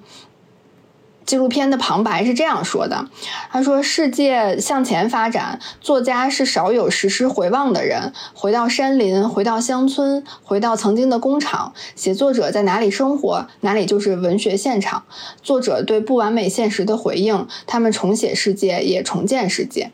就是。”呃，我觉得这个视角对我来讲还挺新奇的一个视角吧，就是它其实是从啊，就是时间的发展，就是作家他可能很多的时候写的是过去发生的事情，或者是他是回望历史的这样的一个事情。我觉得这个视角对我来讲还是挺嗯挺不一样的。所以在这两集当中，每个作家真的都有他们自己的魅力，然后我每个都很喜欢啊。但是因为时间的关系，就可能只能简单的和大家分享其中一两个作家。我特别想说的一个作家叫。塔可，塔可其实他是一个摄影师，但是他就是对古书啊、碑文拓片就特别感兴趣，所以他特别希望能够以艺术的方式，能够去展现古代书籍啊，就是记载的那些景色呀，或者是那些。物件呀，就是现在的这个面貌是怎么样的？嗯，所以其实塔可他就做了这样一件事情，他决定循着古书墓碑，然后去记载的那些内容，然后肉身去到古书里记载的这些地点里面去，去亲眼看看这些古书里的景象。他的第一场古书之旅呢，就是探寻《诗经》之旅。但是，呃，对于他来讲，就让他特别震撼的一个点，也让我特别震撼的一个点，就是那些在《诗经》中被吟唱了两千多年的这些山川河流、这些古城古道，就是现在都已经荡然无存了。就当我这样讲的时候，我觉得肯定会有人说，那肯定是和两千多年前不一样了，都过了这么久了。但是我不知道你们在看那个纪录片的时候是是是一个什么感受？就是当我在看纪录片的时候，呈现出了古今这样的对比的时候，还是很震撼我的。当时呃，塔可去的是呃这这么一个地方，就是《诗经》里有一首诗叫《玄》。然后他描绘了两个猎人在挠山上相遇的情景，就是挠是左边一个反犬旁，右边上面是一个丑字，下面是一个山字。为什么是这么一个字呢？它是相传齐王在这个地方猎杀了一只非常丑陋的怪兽，然后兽就化作山，嗯，所以人们便用挠字来标注这个地方。但是作为就是王公贵族的游猎场，就一定是一个十分就是那种水草丰美啊，然后十分优越的、优雅的这么一个环境、一个地方，它肯定不会是一个很恶劣的条件很差的地方。但是当塔可在地图上查到挠山这个地方的时候，他发现是在一片高新区旁边。然后他当时心里就会有一点点不好的预感，然后当他真正开车来到这个地方的时候，就是挠山只剩下一小部分了，就是那一小部分就是岩石，就是裸露在外面，基本上没有什么树木，就像一个孤岛一样。然后它立在高新区的中间，其实就也是说，就是我们为了现代文明嘛，它去建设这种高新区或者这种工业区，它其实就相当于把原本的山打碎了。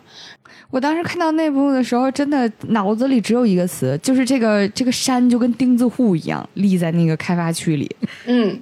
就是看到的时候还是很震撼的。你看到那个景象，然后再对照那个古诗里的那个描述，就会有一种就是挺落寞、挺悲壮的那种感觉存在的。就是啊，就是物是人非啊，就这种感觉。也没有说建高新区不好的意思哈，但其实就是塔可的这个他的创作的方式，呃，让我觉得特别打开思路的，其实是他把自己放到现实中和去历史对话，就是他这种探寻的方式，就是把现在的自己放到了呃原来古代的。那个书籍里面、历史里面所记载的地方去，然后用他的话说，就是他希望用他拍摄下来的这些作品跟时间，啊流变去进行微弱而持久的抵抗。嗯，我当时也觉得是一个特别特别浪漫的一个一个描述和一个特别浪漫的一个做法。那个除了这两位写作者之外，就是其他的写作者也特别有趣啊。其中还有一个写作者叫杨潇，然后他其实也是就是有一点跟历史对话，然后重新走上历史的这种里程的。他的创作的过程是他去重走了西南联大的旅行团之路，嗯，然后他在整个的这个路程当中走之前会做一些功课嘛，查一些资料，然后到真正实地的去看的时候，去跟资料去做对比，然后去记录下他当时的一个感受。而且当时他说，他觉得这样的一次重走，其实给了他很多的呃启发，让他找到了就是当时迷茫的那个阶段，找到了一个自己的出路，嗯，并且选择了用这样的一种方式去安放自己。就是我其实通过这两集，就是对于写作者的一个采访，然后写作者的一个记录，来真的是让我感受到，就是历史对于我们来讲，嗯，它的魅力到底是什么，然后也是。就是反正我在看的时候，我觉得弹幕有一个弹幕说的特别好，说没想到看纪录片也这么费钱。就是我看纪录片的时候，经常 就是一会儿就下单一本书，一会儿就下单一本书。嗯，所以还是挺呃期待，就是我自己呃借着这个纪录片，然后还能就去看到这些作品的时候，去感受到历史的和历史去对话、去交流的这么一个过程吧。嗯嗯，我甚至在豆瓣评论看到了一个。建议说能不能直接能给我们放个链接？对对对，嗯，你知道我当时看到这个重走西南联大这段的时候，最大的感觉是酸奶这事儿咱能干呢。你想想，你那停更很久的到处走走，你这才是到处走走的正确打开方式。咱走不是核心的目的，核心的目的是在走这个过程当中，真正能立体深度的去感受一个地方。因为嗯，我自己印象特深的是，因为。我大概是一几年的时候去了一趟法国，然后当时去法国的时候，就是其实玩的还还不错，然后景儿也挺美的，该去的景点也去了，然后稀里糊涂的回来了。回来之后，我看到一本书叫《带一本书去巴黎》，作者呢叫林达，他们其实是两个人啊，凑了一个名字，作家的名字叫林达。他其实是在那本书里面，一方面把巴黎的那些著名的景点儿。给介绍了一遍，但其实介绍的都是这个景点背后当时的历史，其实主要就是法国大革命那个时候打来打去、杀来杀去的那段历史。但是呢，其实他也介绍了很多，就是在那个时代很荡气回肠的故事吧。就当时在看那本书的时候，我再去翻过头来去看我走过的那些地方，会觉得哦，原来当时我看到的是那个时代。的那个故事，就是会觉得，其实旅游的正确的打开方式，还是应该，就旅游有一个很好的打开方式，就是带着一段历史的想象去，嗯，就是然后再去重新把自己放在历史的现场去重新感受，会觉得这个很好。所以酸奶，你考虑一下吧。那我得先读书。嗯，嗯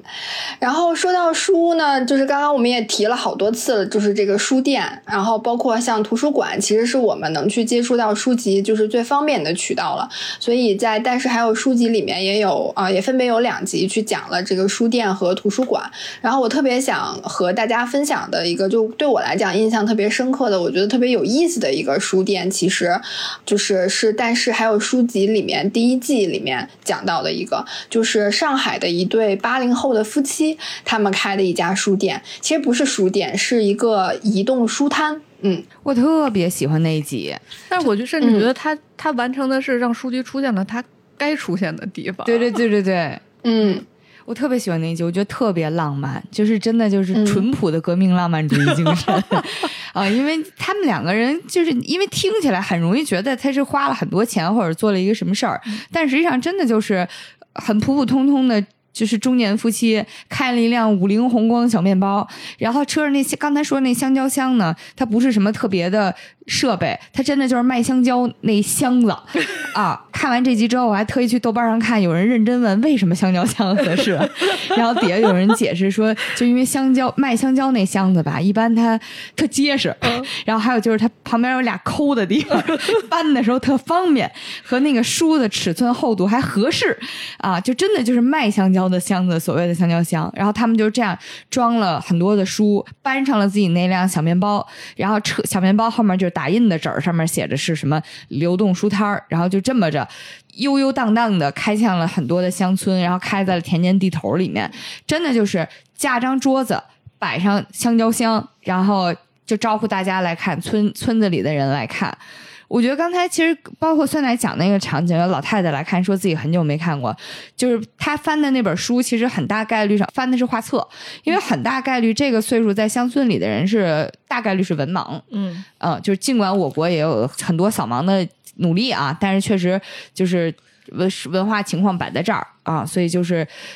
就是真怎么能够突破这种情况，真的就是不断的让他给他们创造机会，让他们去接触书，因为。村子我不知道有多少听友可能去过，就是生活过，确实就是文化生活或者娱乐生活相对是要贫瘠一些的。我们不能把他们的精神头脑让步给抖音，让不给短视频，这是不应该的。就是，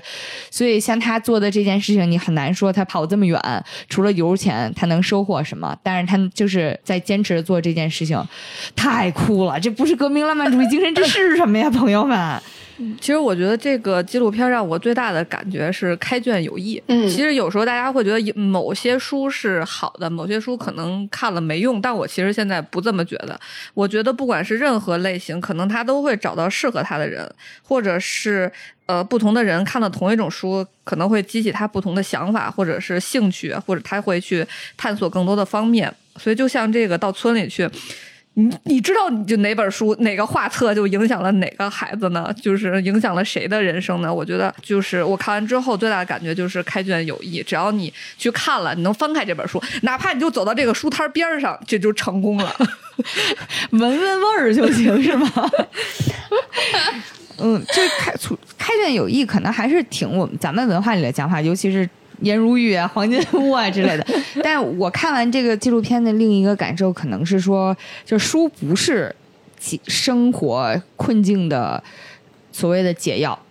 这个作品里展示出，就还是像我最开始讲的，这作品里有刚才我们分享了这么多人，他们挺多人也挺过得挺费劲儿了，反正，但是他们在做这些事情的过程当中，他们的精神一定是非常的充盈，然后也是非常的有自己的力量和有自己的快乐的。嗯，就是，但是还有书籍嘛，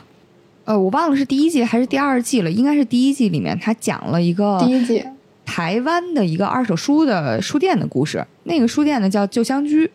然后店主呢是一个女孩儿，她这个店也是从家里的长辈手里继承下来的。然后他现在看起来应该也也不是说特别年轻的岁数，然后但是他就是说他小从小的时候就一直嗯、生活在这个书店里面，然后他的日常生活就是随手抓起一本书看，然后有的时候看店看书太认真了会被。妈妈骂，因为就是在他认真看书、不顾看店的时候，好多书都被人偷走了。他那个时候社交也是靠着旧书，就是很多同学们一块来他们家，俩人轮流说：“我看会儿书啊，你看会儿店，过一会儿再换回来。”就是这么一个生活。然后他在自己的生活当中呢，他说他对二手书产生感情，也是因为有一次，就真的是因为二手书店，不知道大家就是这个纪录片里呈现出来那个书店，那个二手书店，真的就是书山。就它是在，就是从地面一直垒到很高的高度的，然后构成了一个小迷宫一样的地方。然后你去深处的话，是要从这个迷宫里面绕过去，呃，然后它可能看起来也有一点乱了，也有一点就是，但是至少那个感氛围是真的氛围拉满，就是。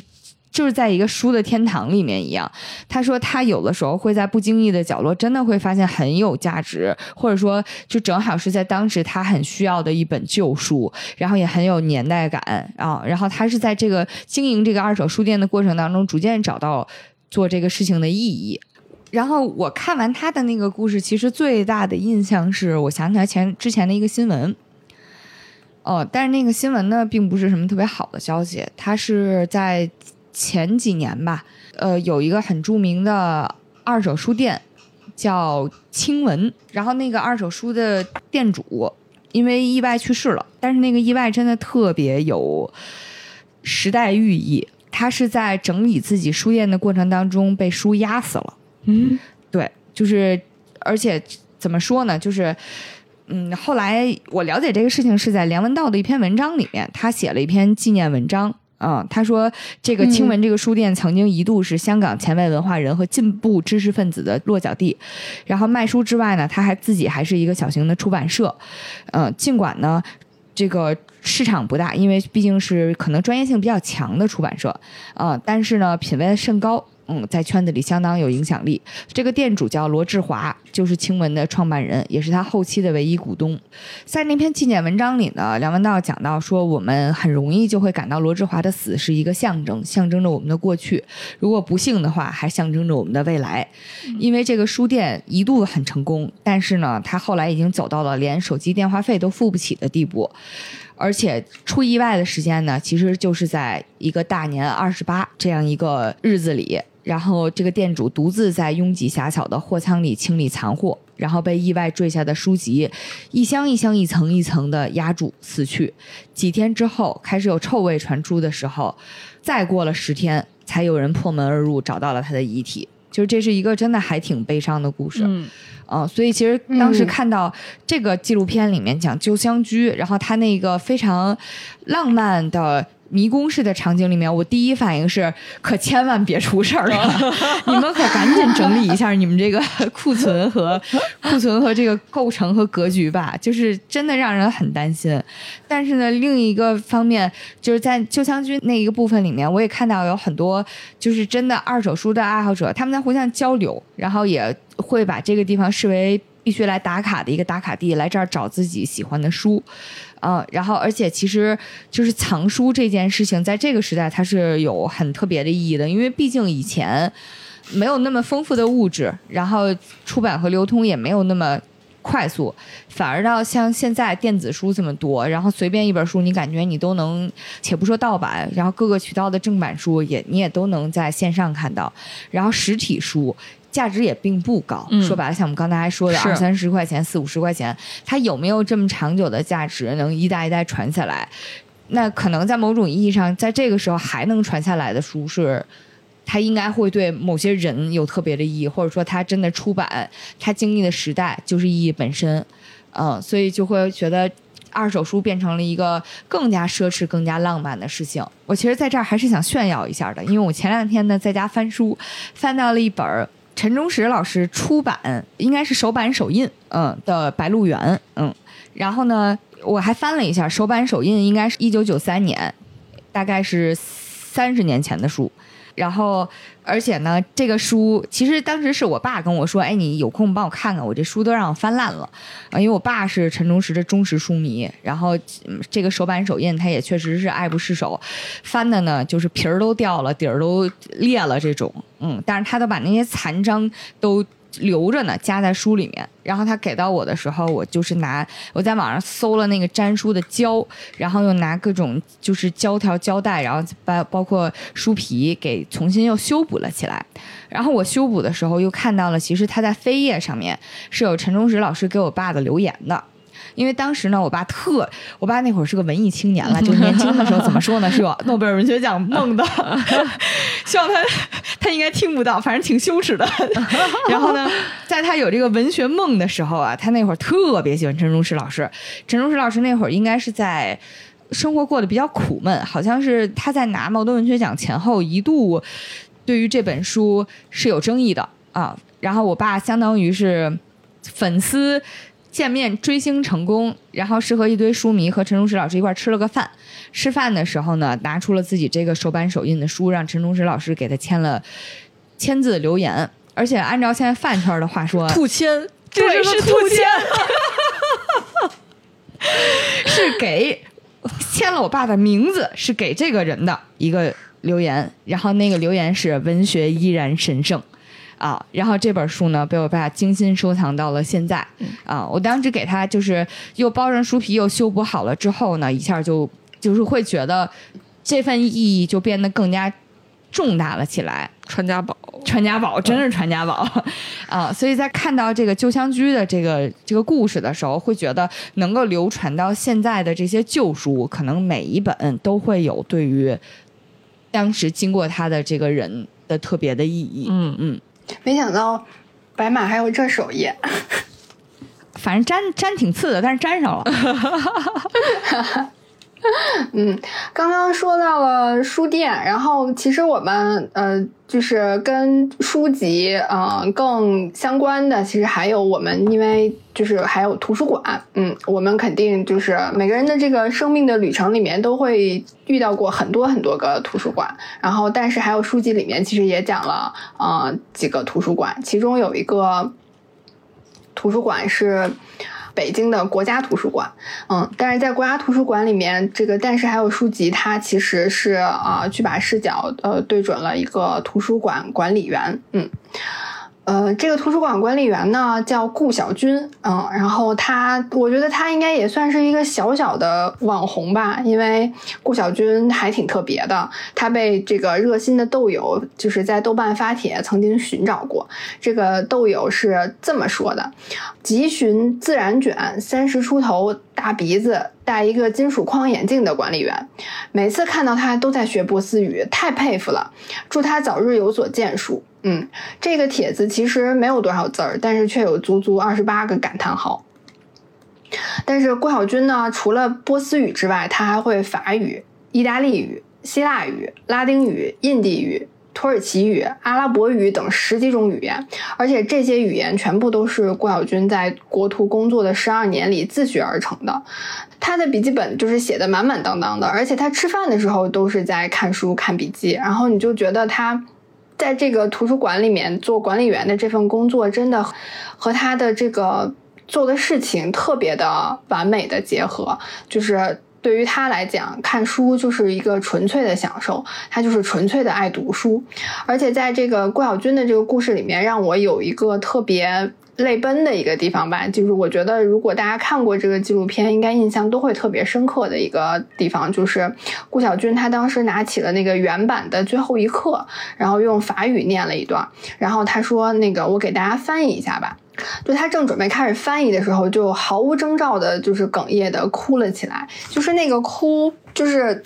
是非常激动的一种情绪的这个表现，他边哭还边道歉，就是说，因为他每次读到这段的时候都很激动，就是嗯，他哭，他情绪激，嗯，对他情绪激动到就是他说话都是没有办法连贯下来说的，都是就是断断续续的去说的，但他念的这段到底是什么意思呢？这段呃，这个文字的意思是一个民族，无论他是否被奴役，只要他掌握了他的语言，就好像获得了开启监狱的锁匙。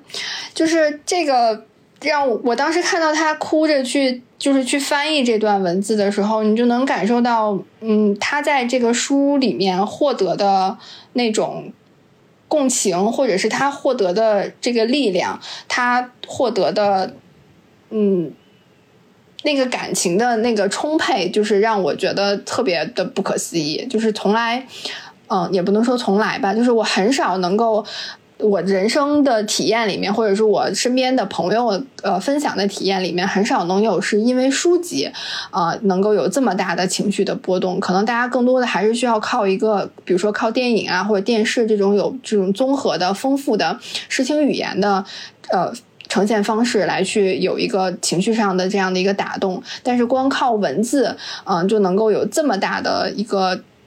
感受的时候，我觉得那个文字的力量也是不可比拟的。就是他哭起来，我就跟着他哭起来了，就我都没有什么原因，就是跟着他就一起哭了。嗯，就还是很真的是很真挚，就是他的这种呃坚持和纯粹，就是你感觉好像他不是活在这个时代的人一样。嗯，然后除了这个北京的这个国家图书馆之外，还有一个图书馆，也是我觉得真的是。嗯，特别美的一个图书馆。这个图书馆是在西藏。嗯，这个图书馆的名字叫纳朗玛图书馆。纳朗玛在这个西藏，在藏语的这个意思里面，应该是森林的意思，所以它其实是一个森林图书馆。但这个森林图书馆并没有建在森林里面啊，它其实是建在了这个一望无垠的草原上。是西藏的一个僧人，叫九美的僧人，就是建立了一座这样一座图书馆。他为什么会建这么一个图书馆？是因为当时，呃，当地在二零一四年就是有呃遭遇了一场地震，嗯，然后九美在这个救援的过程当中感受到了当地的贫困，他也认识到了其实一个地区最需要发展的话。最重要的就是要通过教育来去改变生活和道路，所以当时，嗯，九美就下定决心去建一个真正的图书馆，嗯，然后，呃，他是花了十八个月。嗯，然后从自己去就是制作青稞酱去售卖筹钱，然后到去自学建筑去啊设计这个图书馆，再到亲手搬石头盖房子，啊，终于历时八个月之后建成了草原上的第一个图书馆。这个图书馆就是特别特别美，因为它是在一望无垠的这个草原里面，就是它孤就只有它这一座建筑，然后一个图书馆，然后你图书馆的另外一边就是雪山。嗯，你从图书馆的这个图书馆里面有一扇落地窗，你就是可以看到外面的雪山和草原。然后这个图书馆一共收录了八千多本书，嗯，我觉得对于爱看书的孩子来说也是特别特别幸福的一件事儿哈。当时我看那个纪录片的时候，有一个弹幕说，他说窗内是理想，窗外是世界。就我觉得。特别准确的，然后特别精准的描述了九美到底为什么要建这样一个图书馆。这个图书馆对于当地的小孩来讲，到底意味着什么？嗯，那个当时，嗯，而且当时这一段其实在讲，他说啊，引用了博尔赫斯的一句话，说天堂应该是图书馆的模样。我觉得九美就是建立了一座天堂一般的图书馆。嗯，非常浪漫。他做的事情也很浪漫，就是是在一个最需要也最不可能出现书的地方让他出现书。嗯。而且还是从青稞酱这种，就有点像唐僧出去化缘了。嗯，而且就是他当时采访了，就是当地的一个女孩，一个十九岁的女孩叫拉姆。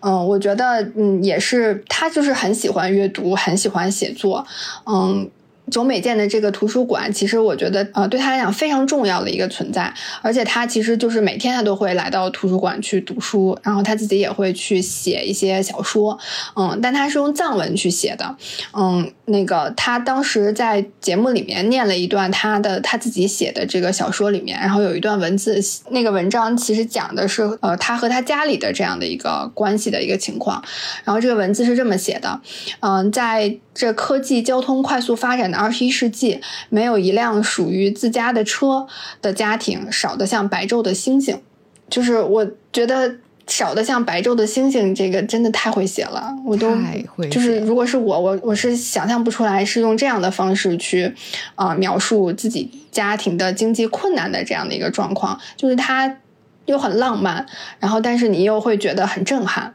嗯，就是能够感受到到底他家的这个经济状况是一个什么样的呃水平，所以我觉得就是久美建的这样一座图书馆，对于嗯像拉姆这样的小孩儿来讲，确实是有很大很大的意义和很大的价值。嗯。其实还有很多很多其他的这些故事，就是每一集都很好，每一个人的故事都很好。然后比如说像装帧设计师的故事，还有一些绘本作家的故事，嗯，都因为时间关系就没有在我们的节目里面去讲。就是也希望大家就是如果真的感兴趣的话，可以嗯去 B 站上看一看这一部纪录片。这个第三季应该很快也要上线了。我准备节目的时候也看到了，就是第三季在 B 站上有了一个预告片，嗯，所以也希望大家就是。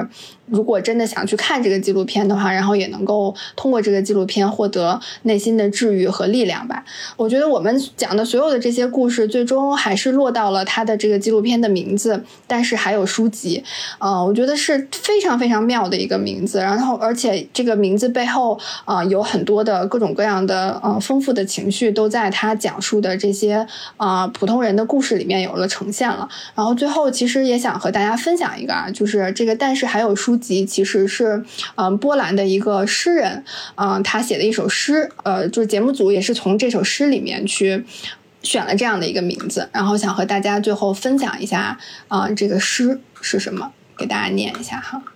但是书籍将会站在书架上，此乃真正的存在。书籍一下子出现，崭新，还有些湿润，像秋天栗子树下闪闪发亮的落果，受到触摸、爱抚，开始尝试生存。尽管地平线上有大火，城堡在空中爆破，部落在远征途中，行星在运行。我们永存。书籍说，即使书页被撕扯，或者文字被呼啸的火焰舔光，书籍比我们持久。我们纤弱的体温会和记忆一起冷却、消散、寂灭。我常想象，已经没有我的大地，一如既往，没有损失，依然是大戏台，女人的时装，挂露珠的丁香花，山谷的歌声。但是书籍将会竖立在书架，有幸诞生，来源于人，也源于崇高与光明。嗯，还是很好很好的一部纪录片，然后特别推荐大家都去看一看。推荐大家都去看一下。其实并不长啊，因为第一季大概是五集，然后第二季是六集。嗯，每集半个小时对差不多。嗯那我们这期节目就到这里，嗯，我们下期再见。如果你已经收听到这里的话，记得记得干嘛来着？记得 订阅或收藏或好评，嗯，或月票或评论区夸夸我们，啥都行，啥都行。嗯，有钱的怎么说来着？那话叫有钱捧个钱场。有钱捧个钱场，没钱捧个哎，捧啥场都行。嗯拜拜。拜拜。拜拜。